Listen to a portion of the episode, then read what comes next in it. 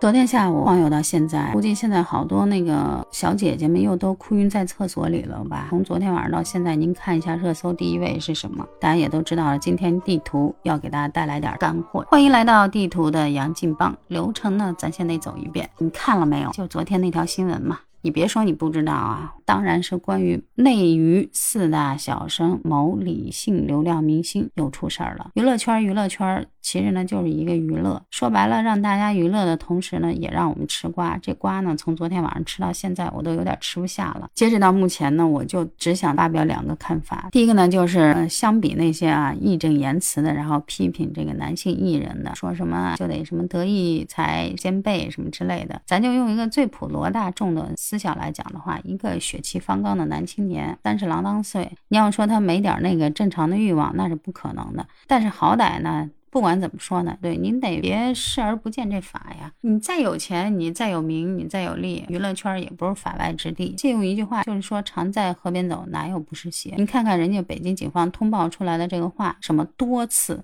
是不是？另外一个什么查别的案件的时候给你查着的，所以说。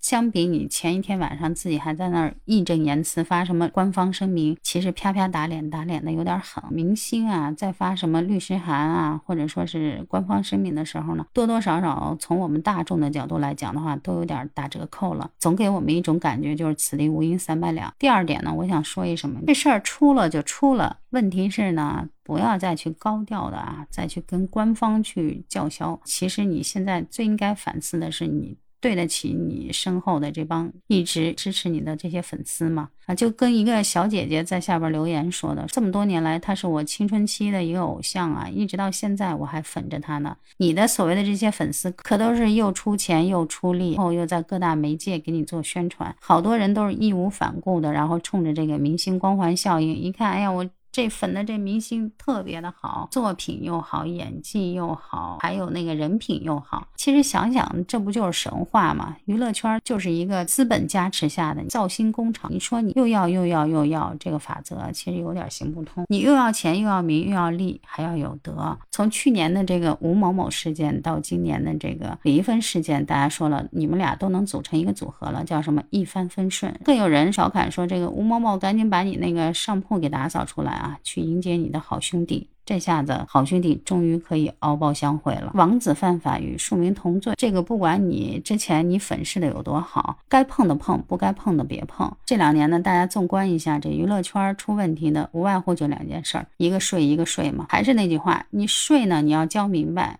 该睡什么人呢？你也要睡明白。花钱招嫖可能是最便利的一个事儿。接下来呢，可能李某某面临的还有一个资本以后就放弃你了，因为那么多的代言一一被撤下的话呢，到时候肯定就追偿这么一说了。还有自己这个星途呢，也就此结束了。人家这棵大树虽然说倒下了，但人家日后这生活一点也不会受影响，无外乎淡出了我们公众视野，跟某年那个黄某某事件一样的一个道理。所以说呢，大众呢也就是娱乐一下。把这事儿看成一个热闹就行了，该评的或者说该扒的，自有人去扒啊，我们就当一个小卡拉咪，当一个愉快的吃瓜群众，它不香吗？啊，不知道您有什么想说的，可以在节目下方留言评论给我。喜欢地图的节目呢，也请您第一时间点赞、关注、转发，给个五星好评。我们明天再见喽，我走了，拜拜。